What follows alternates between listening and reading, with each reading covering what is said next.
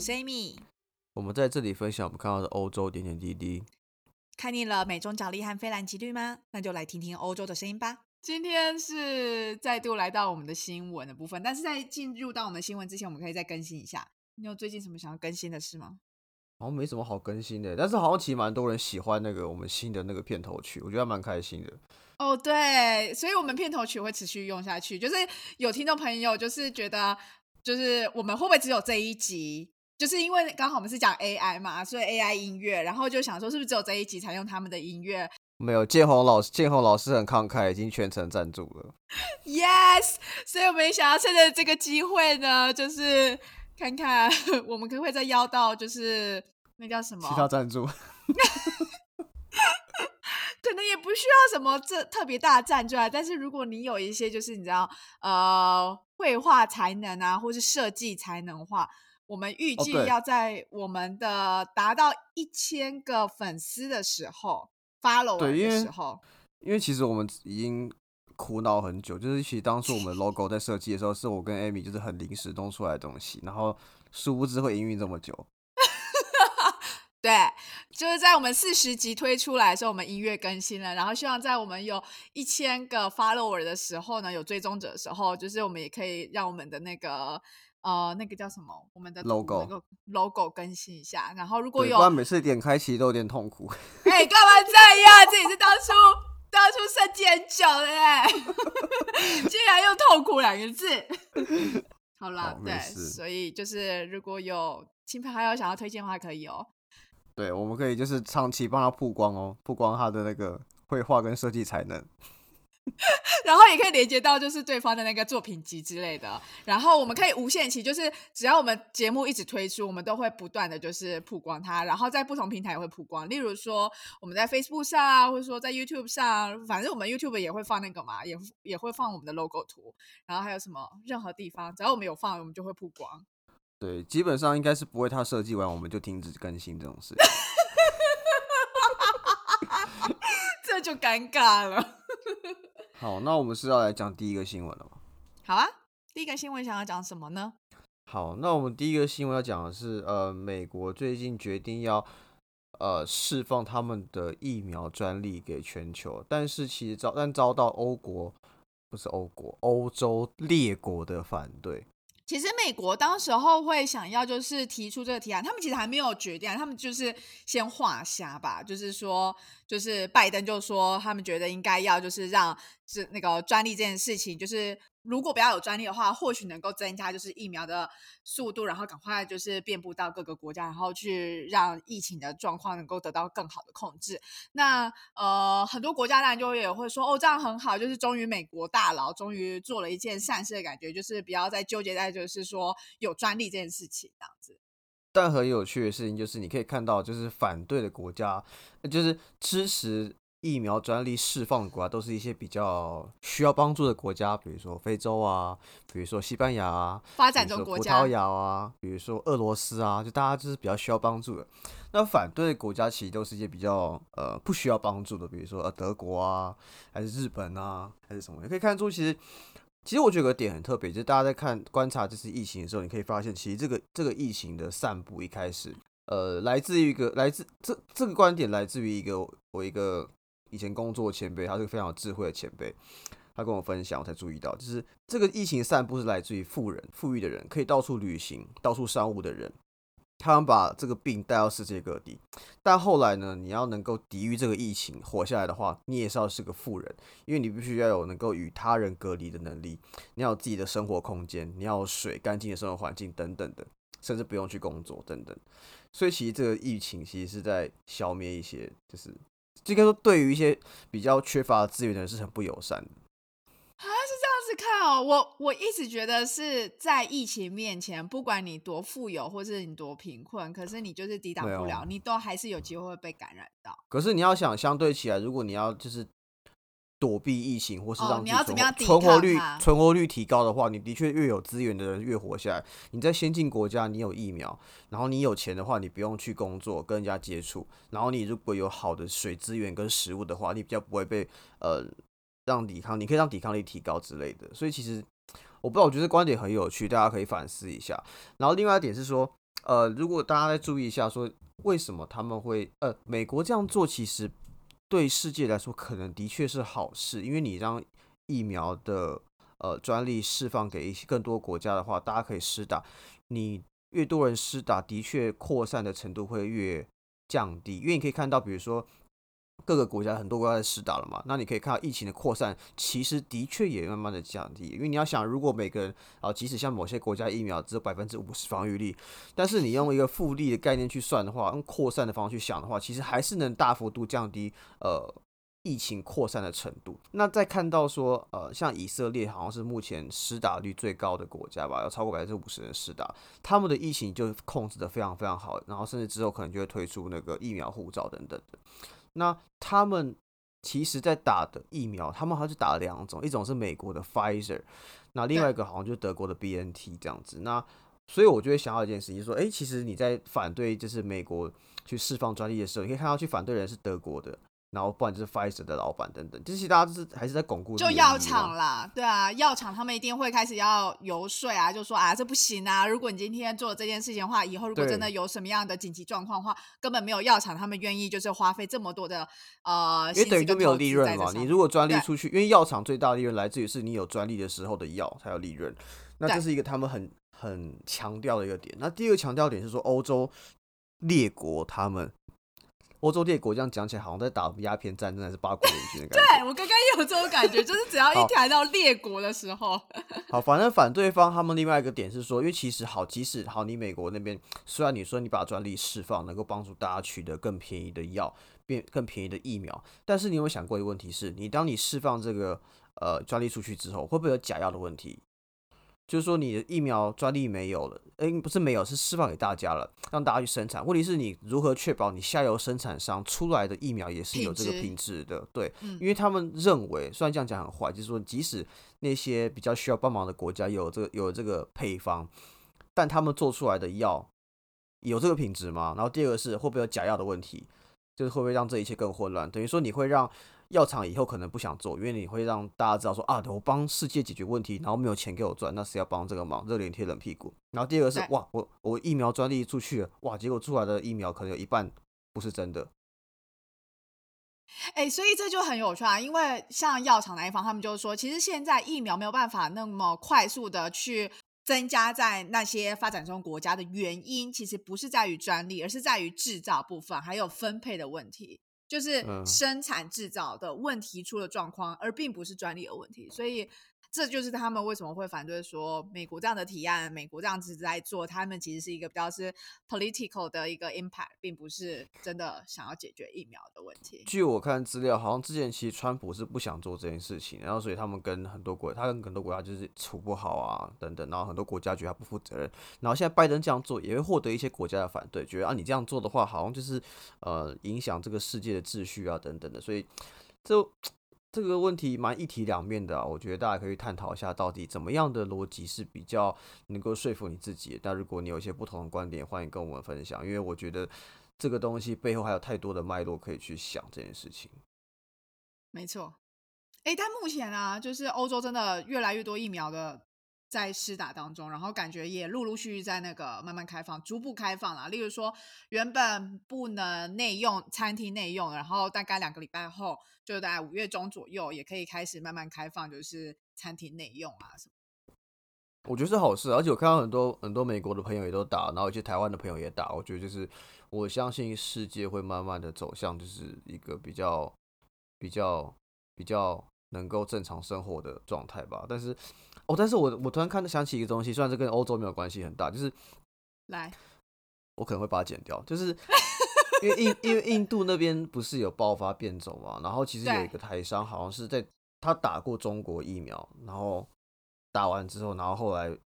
在印度染疫死亡，他死亡嘞。哦，我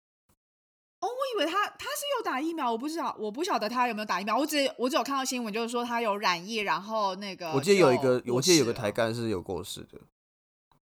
从中央社来的新闻，所以应该不会很胡乱。OK，所以也不确定到底打了疫苗是不是真的就是没有。这这这回到一个问题啊，就是说你你的疫苗防御力多高？因为他打是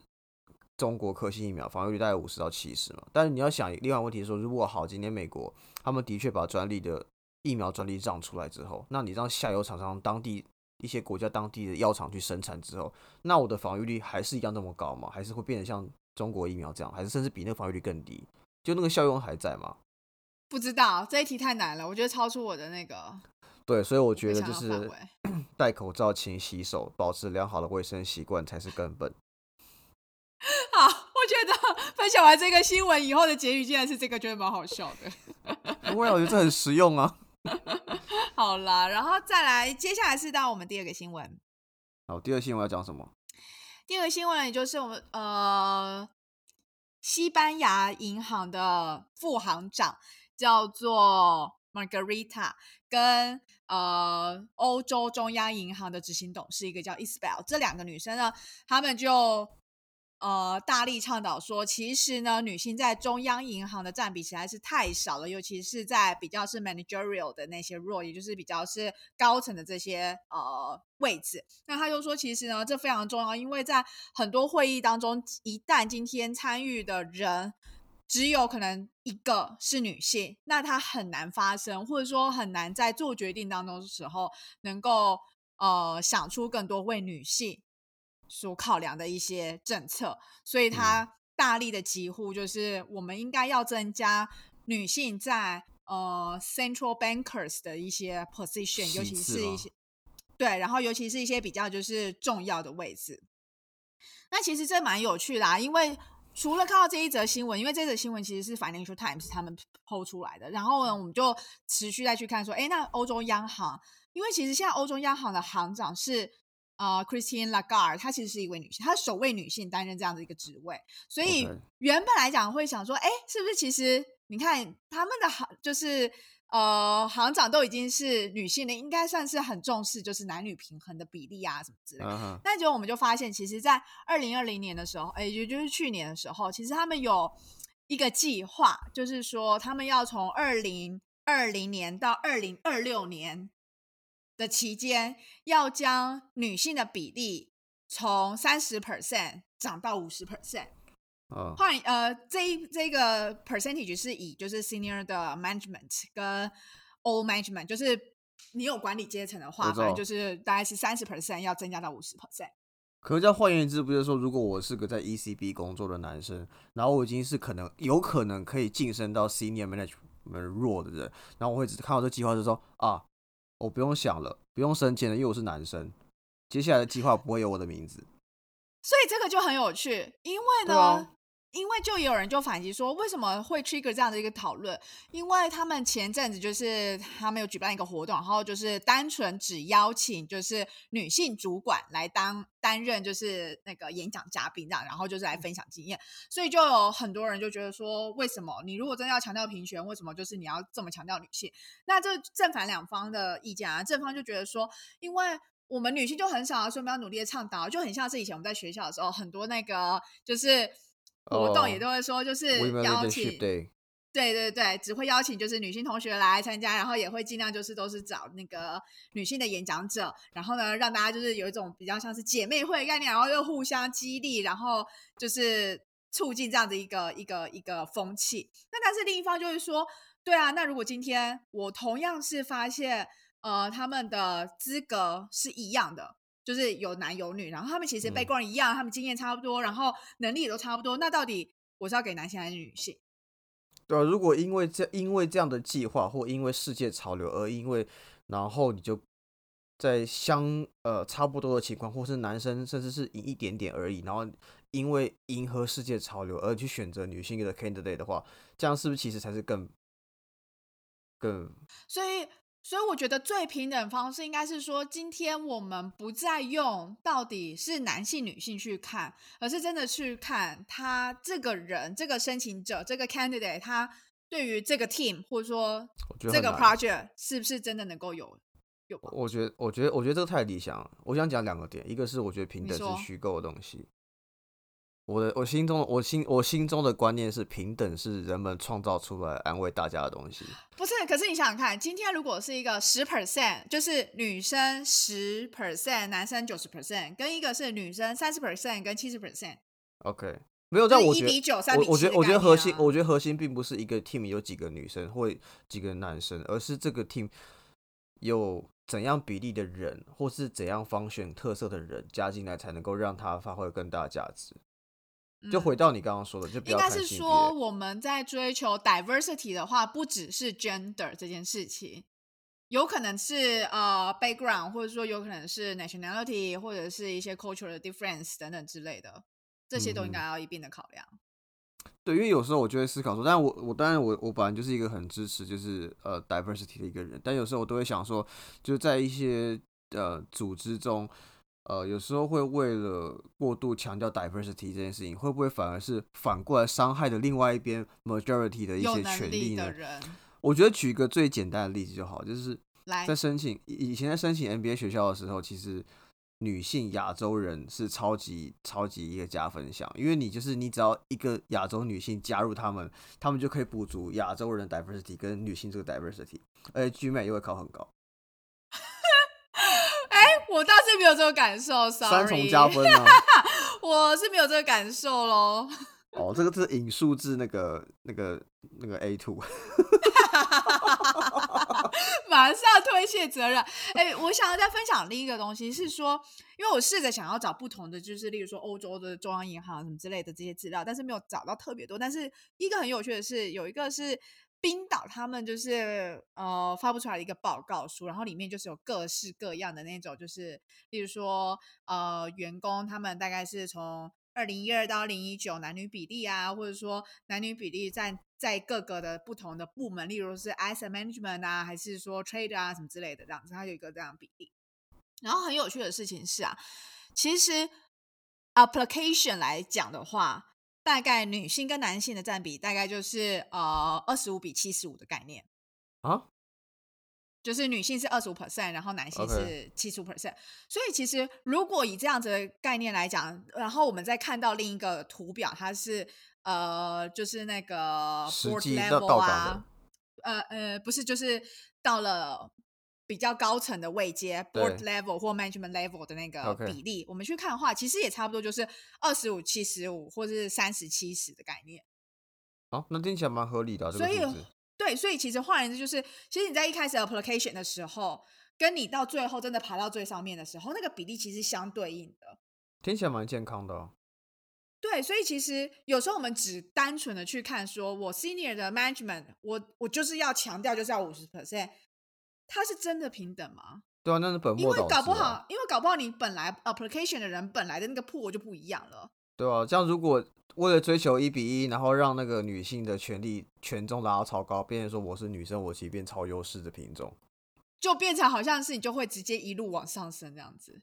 对啊，我不知道，我觉得大家可以反思一下，这这这东西是一体两面的。像我其实之前找工作的时候，我甚至常常会有些他们问问卷的时候，都说：“哎，你是呃同性恋、异性恋或多别多性恋的人嘛？”我都会说 yes，看看能不能提高我的录取到下一关的几率。哦，开玩笑，诚信，诚信。开玩笑，开玩笑。OK OK，好啦，然后最后我想要再分享一个很有趣的事情是说，因为其实在这个新闻里啊，就是呃这两位 Spell 跟那个 Margarita 他们两个都一直在强调说，呃如果今天在会议里面呢，只有单纯一个女生，就是她没有任何的那个。盟友就会很难推动一些政策啊，或者说呃让公司去注意到这个问题，所以他们非常非常的强调，就是希望能够有更多更多的女性来加入，然后希望公司能够就是这些银行能够再给更好的一个友善的环境之类。但呢，我就突然想到，其实有一部电影叫做。Late Night，它叫做什么深夜秀？它就是在讲一个脱口秀的一个主持人的经验，然后就是简而言之，那部电影真的很好看。Netflix 好像五月底的时候就会下架了，但是就是趁它下架前赶快去看一下。总之之后就是这一部电影，它里面呢就是那个主角，他就是一个很有名的那个脱口秀的人。然后呢，但是他的写手，写呃是叫写手嘛，就是帮他想梗的那些人，对，这叫写手。对，清一色全部都男性，因为他就觉得就是他自己可以代表，他自己觉得他自己代表女性的观点或者声音，所以他就觉得他需要有全部都是男性，然后他觉得工作起来比较顺啊什么之类的，然后所以他全全部都是男性，所以即便他在电影一开始，他其实是那个最有权利、最的最有 power 能够去 hire 更多女性员工，或者说能够去促成就是所谓的就是呃 diversity 的一个工作环境，但反而他他不是，他反而才是那个就是努力说我我是我我要选的员工，我就是要男性，直到就是。真的被 highlight 说有问题的时候，他才觉得好，那就我就来选一个女的进来当员工就好了。所以其实到底女女性呃女性的上位者就真的会真的继续的帮助这样的一个一个风气吗？其实也不一定。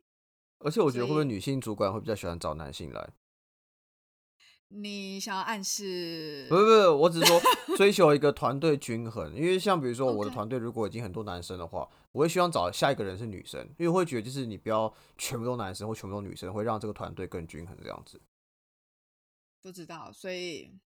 就只是觉得蛮有趣的。因为据我的经验是，很多次我在找工作，我知道别人在找工作，或者是主管在找人的时候，他都已经心里预设好，我要找男生或女生可能会好一点，不是绝对，但他会有个偏好这样子。哦，你说整个 team 的 dynamics，他会对对对，因为就是好，假设就是你一群，如果整个 team 都是男生，就是会很很像智一群智障嘛，你总会需要有几个女生过来均衡一下。但如果你整个 team 都是女生，就是会彼此太多，就是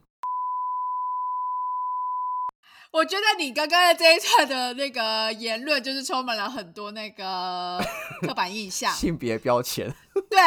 非常多标签跟刻板印象。谁说就是 很多女生就会有很多？好啦 a n y w a y 所以对啊，我们就再看看。好，那我们再继续观察下去，然后大家可以思考一下，因为什么事都一体两面的。嗯，就真的一直强调五十 percent，真的也不见得真的就是一样。对啊，就像齐头是平等啊，就是这种东西，就是这样，其实是不健康的。好，好下一个新闻，下个新闻要讲什么呢？哎，下个新闻要回到我们的，祖国，哎，呃娘家，娘家，娘家不是祖国谁在跟。你说祖国啊？我们之前所熟悉的荷兰是这样说。对，娘家，娘家。OK，好啊，荷兰发生什么事呢？就是呢，他们发现其实那个屠宰场的工人呢，在荷兰的屠宰场工人大概有九十 percent 的合约工作合约，其实都是、呃那个叫什么短暂、暂时性的。临时雇佣的 temporary 合约，对对对对，就是我算刚破音对不对？对，临时雇佣的 合约。换而言之呢，其实不是永久合约的话，其实你有很多福利啊，或者甚至是说，呃，你今天想要贷款啊，或什么，就是你有很多的呃福利，其实都没有那么好。相较于嗯就是相就是相较于就是呃临时雇员工那样，所以呢，他们就提出了一个就是，嗯，改善他们的合约的计对。他们对他们就会想要就是激起这你刚刚想要个影响后讲荷兰文吗？不是，刚刚刚刚就是一下子完全一直想到就是刚刚 工作的英文字，然后一直想说不对不对不对，它的中文是什么我就忘记了。好，anyway，总而言之就是他们发现就是在一万两千人里面，大概这九十%他们都是那个临时的那个合约嘛，可是相较于例如说呃。德国好了，他们可能至少蛮多都都是至少是那个永久合约，相对来讲，就对于就是这一群的那个工作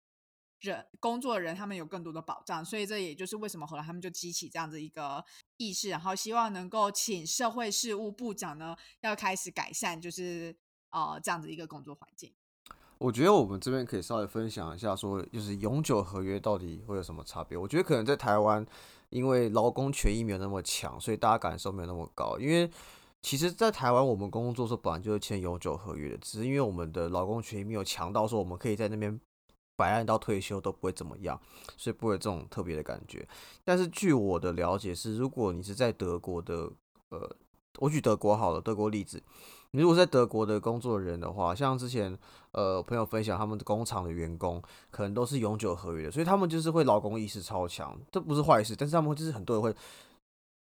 呃，借由这个劳工意识很强劳权很强吗，